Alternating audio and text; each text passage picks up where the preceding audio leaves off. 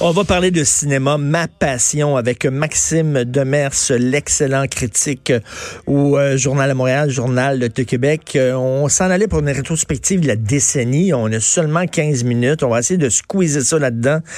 Hey, salut Maxime. Salut. Tu m'as envoyé euh, ta liste des films préférés de la décennie. j'ai eu, j'ai eu une petite peine.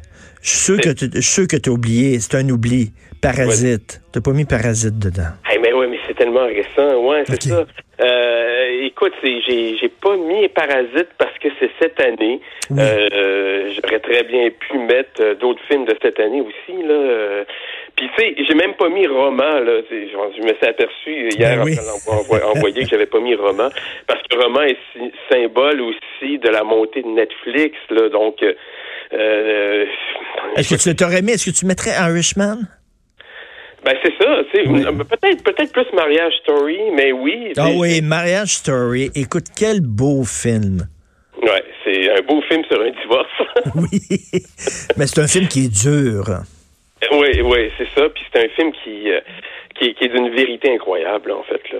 C'est ça qui, c'est ça qui est renversant dans ce film-là. Tout est, tout est précis, les, silences, les, euh, les dialogues, les réactions. C'est, c'est, un film qui est, euh, moi, je trouve ça incroyable. En fait, je l'ai revu une deuxième fois en fin de semaine. Ah oui, ah oui, non, c'est vraiment Adam Driver, c'est, s'avère un comédien formidable.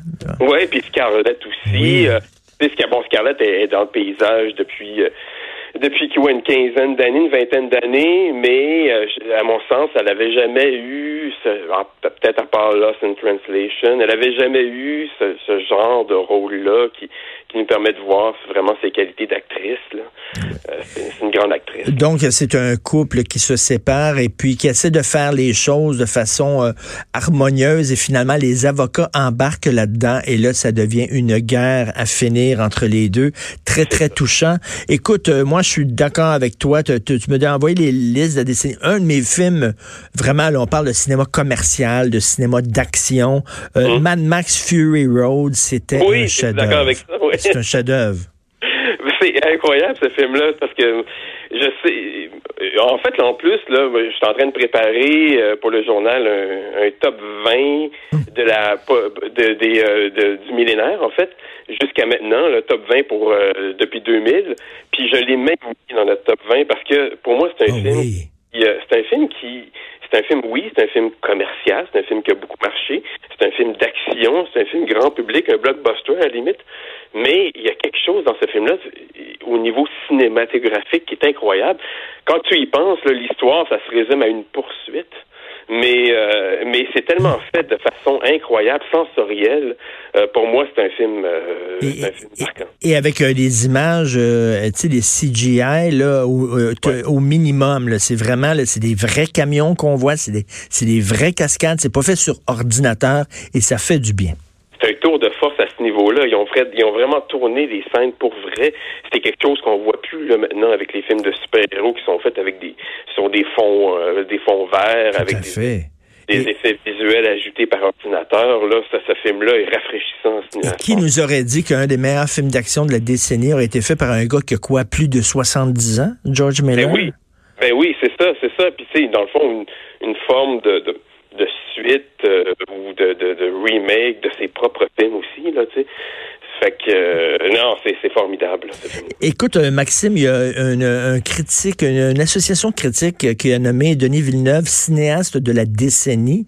Mhm. c'est quelque chose. Est-ce que tu es d'accord avec ça? Parce qu'il a fait quand même Arrival, il a fait Incendie, il a fait la suite de Blade Runner, qu'on aime ou pas, c'était quand même un tour de force formel. T'en penses quoi? Ben, moi, je suis, euh, je suis assez d'accord avec ce choix-là. C'est drôle parce que hier, je voyais passer que cette même association-là avait nommé, avait nommé l'actrice de la, de la décennie et je suis un petit peu moins d'accord avec le choix de l'actrice de la décennie, mettons. Là. Ben, c'est, euh, voyons, puis là, son nom m'échappe, là, je me sens mal, là. mais c'est l'actrice de Charlie's Angels, euh, du récent Charlie's Angels, là, qui jouait dans les... Euh, ah oui, qui jouait dans les films, dans les Twilight, oui, oui, oui, euh, oui, oui, Kristen, Kristen Stewart. Stewart, c'est ça. Alors là, j'étais un petit peu moins. Euh, mettons que ça discrédite un peu. mais, mais pour le choix de Denis Villeneuve, on, peut pas nier que son ascension à Hollywood, qui a débuté en 2003, en fait, qui a débuté en 2013 avec Prisoners et même un petit peu plus tôt avec Incendie qui avait été nommé aux Oscars, c'était fulgurant.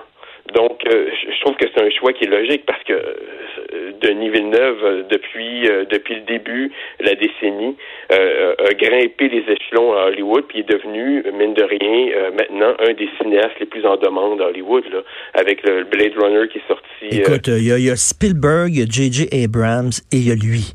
C'est ben, vraiment ça, là. C'est incroyable. Il est dans les, il est dans les tops avec Christopher Nolan. C'est ben ce genre de cinéaste-là qui qui fait des films à gros budget euh, de qualité. Et des, euh, films des films presque des films d'auteur à gros budget. Là. Exactement, Arrival. D'ailleurs, j'ai mis Arrival dans mes euh, dans mes tops de la décennie parce que pour moi, c'est un film qui est un film de science-fiction brillant. Puis super bien fait. Moi, je pense que c'est un des meilleurs films de science-fiction de, de, la décennie, clairement. Euh, Tout à fait, qui est un film sur la... même pu mettre Blade Runner aussi. Oui, un film sur la communication, Arrival. Comment communiquer avec des gens qui n'ont pas les, les, mêmes codes que nous? Euh, écoute, dans les films étrangers, Tommy, là, je suis d'accord avec toi, La vie d'Adèle, que moi, j'ai adoré. Parle-nous de La vie d'Adèle. Pourquoi tu l'as mis?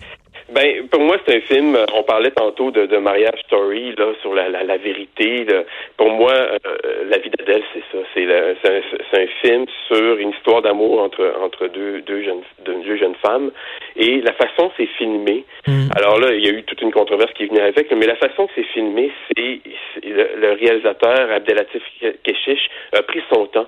Il a, il a filmé ça comme un, un documentaire. Alors ça, ça, ça, a poussé à bout les actrices parce que il leur demandait de répéter des scènes des, à vitam aeternam pour pouvoir filmer ça, même les scènes de, nudité et de, de, sexualité. Mais il y, a une, une vérité dans ce film-là, il y a une sensibilité, il y a une touche euh, magique. Tu as l'impression de, de vivre une, vraie histoire d'amour à l'écran puis de la voir se former. Euh, moi, pour moi, c'est un film qui, euh, qui m'a beaucoup marqué. D'ailleurs, il a gagné la Palme d'Or il y a quelques années. C'est un, un, un, grand film, mais qui a été fait dans des conditions très difficiles parce que c'est un réalisateur qui, qui travaille dans, dans la douleur, qu'on peut dire. Exactement. Et euh, voyons comment s'appelle Adèle Estagropoulos. Mon Dieu, j'ai ouais. difficulté à dire c'est Oui, c'est l'actrice qui a été révélée dans ce film-là. Ouais. Ben, c'est une comédienne absolument formidable. Et écoute, tu, tu, tu mets dans ta liste aussi euh, des films de la décennie un petit film indépendant, mais ceux qui l'ont vu, qui l'ont aimé, euh, l'ont tatoué sur le cœur. C'est Call Me by Your Name, qui était une surprise. Oui, oui, oui. Ça, ça, a été une belle surprise. C'est un petit film qui a été tourné avec quelques, une poignée de millions, je pense, là, euh, qui a un peu révélé, même si je pense qu'il était déjà un peu connu avant, mais Timothée Chalamet, l'acteur que, que tout le monde s'arrache, ben franco-américain, que tout le monde s'arrache depuis. Là. Euh, moi, c'est on parle d'histoire d'amour. Euh, je pense que c'en est un grand, euh, grand film sur une histoire d'amour, sur un jeune homme qui, euh, qui a des pulsions euh, sexuelles et qui est homosexuel. Euh, que c'est un film qui a marqué beaucoup de cinéastes. D'ailleurs, Xavier Dolan ne, cache pas que son film Mathias et Maxime, il s'est inspiré, ah, oui. un film qui l'a inspiré pour ça. je trouve que c'est un, un, un, beau film. Et tu as une des scènes vraiment les, les, les, les, plus cultes de la décennie, la, la, la, la discussion entre ce jeune-là et son père à la toute fin du film qui est assez, assez incroyable. Oui, oui, oui, effectivement. Son père qui lui révèle des choses qui, euh, qui dans le fond, euh, que, que, lui-même ne s'attendait pas. C'est vraiment très, très beau comme film. Puis, euh, oui. Écoute, je vois ta liste de films, dont le réseau social Social Network de David Fincher, qui est un film incroyable. C'était une bonne décennie pour le cinéma, quand même. Mais moi, je trouve que oui. Je trouve qu'il y a eu il y a eu, euh, tu sais, là j'ai mis euh, le réseau social que j'ai revu récemment, euh, parce que je voulais mettre un film de David Fincher, puis je trouve que David Fincher, il a fait des, c'est un de ses meilleurs, qui peut-être a été sous-estimé, puis qui a, qui a très bien vieilli, même si ça raconte une histoire euh, il n'y avait pas beaucoup de recul sur cette histoire-là. Hmm. Ça raconte la création de Facebook. Le film est sorti en 2010. Euh, ça raconte une histoire qui s'est déroulée quelques années plus tôt. Je trouve que oui, euh, ça a été une. Puis on est dans, dans des dans des années de changement aussi au niveau du C'est ça qui est intéressant. Je trouve que y a, en 2010, il n'y avait pas encore vraiment Netflix. Euh, et là maintenant, on est dans les euh, dans un changement au niveau des, euh, des plateformes de diffusion. On, le cinéma et, tant mieux, et, tant mieux. Il faut pas être nostalgique. Là. moi, j'aime ça aussi regarder des films sur mon grand écran d'ordinateur. Là. Aucun problème. Et tu mets aussi un, film qui était vraiment la surprise de la décennie, c'est Get Out. Oui, ça c'est c'est effectivement c'est un film qui, qui, écoute ça avait été on parle tantôt d'un film à petit budget, le Call Me By Your Name, Out, c'est encore plus petit budget, puis c'est un film qui a rapporté des millions et des millions. C'est un des films, je pense, un des films les, les plus lucratifs euh, de l'histoire du cinéma. Personne n'avait vu venir, ce film-là.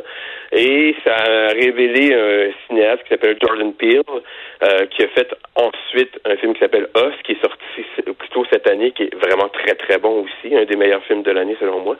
Euh, c'est un cinéaste qui fait de l'horreur, fait du cinéma de genre, mais en abordant des thèmes qui sont très, euh, très, comment dire, pas tabou, mais très délicats aux États-Unis, mmh. le racisme.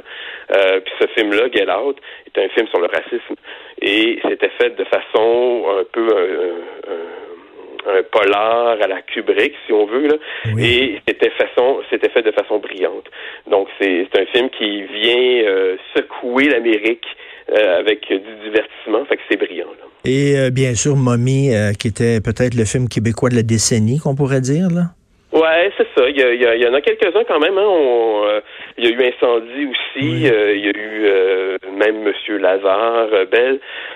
c'est des films qui il y a eu une, émergence de, de, nouveaux cinéastes euh, dans cette décennie-là. Euh, Denis Villeneuve, bon, euh, il était là avant, mais il est revenu au cinéma avec Polytechnique en 2009. Oui, Jean-Marc Vallée avec Dallas Buyers Club, qui a une belle carrière aux États-Unis. Donc, écoute, j'ai très hâte. De, tu publies ça quand, toi, ta liste de films dans le journal?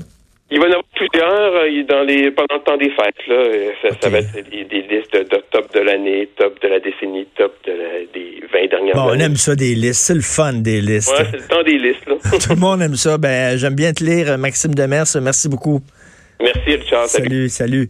Euh, Jonathan, tu m'as mis en tabarnouche, toi, à matin.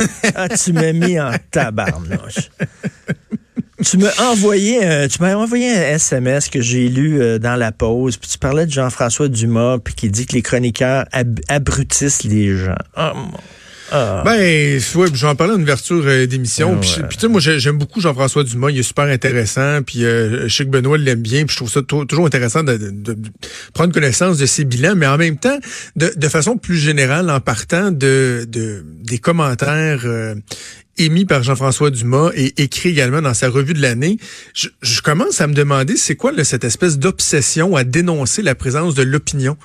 Dans nos médias. Tu sais, Catherine Dorion, là, qui, mm. qui trouve ça bien épouvantable. Tu sais, hier, j'ai spécifié que Catherine Dorion, là, elle s'en prend beaucoup à Québécois avec l'histoire du plan d'aide aux médias, puis est-ce que les, les, euh, les, chroniqueurs devraient être admissibles ou pas, alors que c'est un faux débat, là. Tu sais, tu sais comme moi que 98% des chroniqueurs au Journal de Montréal, Journal de Québec, sont des pigistes. Ben oui. Fait qu'il y, aura pas de crédit sur la masse salariale. Ce ne sont pas des salariés. Ben oui. C'est un faux débat. Et là, tu sais, de parler de la place de l'opinion. Est-ce que l'opinion prend plus de place? Oui. Est-ce que c'est à cause de l'opinion qu'il y a un peu moins de journalisme? Ben, pas, mais qu'il y en a moins de journalisme? Je pense pas. C'est la tarte publicitaire. Si ben, tu veux créer des, cas, des cases pour des nouvelles. Je pense qu'il y a des gens, regarde, euh, parlons du Journal de Montréal, où on écrit, toi puis moi, le Journal de Québec. Il y a des gens qui achètent le journal pour l'opinion. Puis ça, ça fait plus d'argent dans les poches du journal. Donc, ça leur fait plus de, plus de, tu sais, avec cet argent-là, ils peuvent financer des enquêtes. Je vois pas ben, Je pense que c'est une question d'équilibre. Ben il, y a un sage que je connais, un nommé euh, Martineau, qui disait que les chroniqueurs, nous autres, on est la sauce sur le steak. Sur le hein, steak, exactement. Bon, Exactement. Ben, ça, les, les, journalistes sont essentiels, mais en même temps, là, je, je, je parle de ça et parler dans le milieu des médias de la dualité ou la complémentarité entre le rôle de chroniqueur et de journaliste, c'est l'équivalent de parler de religion dans un party de Noël, dans un party de famille. non, mais c'est vrai, il y a quelque chose de tabou. C'est comme, faudrait pas, faudrait pas parler de ça, mais je vais, je vais, je vais en glisser un mot tantôt, moi. OK, puis tu parles de, quoi De se faire démoniser, ça va être correct. Ben je, reçois le premier candidat euh, officiel dans la course à la chefferie au, ben, au Parti conservateur, hein? quelqu'un qui est pas connu du grand public, Brian Brulotte. C'est un, un Ontarien, mais un, Français euh, impeccable, qui a été impliqué depuis des décennies, je te dirais, dans l'organisation